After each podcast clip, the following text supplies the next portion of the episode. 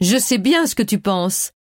Que moi, la sphinge, j'ai de la chance de côtoyer en permanence tous ces tableaux de Picasso.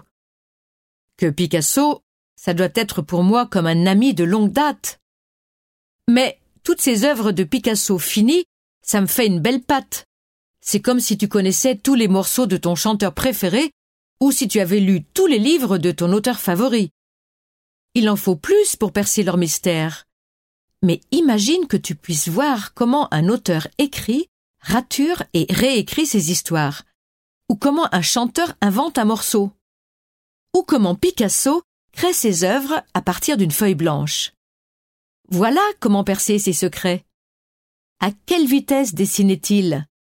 Avait-il tendance à effacer et recommencer souvent? Son trait était-il sûr ou hésitant? Grâce à un certain Henri-Georges Clouzot, je vais t'introduire à ces mystères. En 1955, M. Clouzot a décidé de filmer Picasso à l'œuvre. Cette idée est née avec l'invention d'une encre qui traversait le papier sans baver. Cela lui a permis de filmer l'œuvre en train de se faire en se plaçant de l'autre côté de la feuille, là où le peintre n'était pas, et de capturer ainsi la création picturale. Résultat, un film qui permet de voir comment les nouvelles couches et traits modifient le tableau au fur et à mesure de l'acte de création. Plus tard, cette idée a souvent été reprise.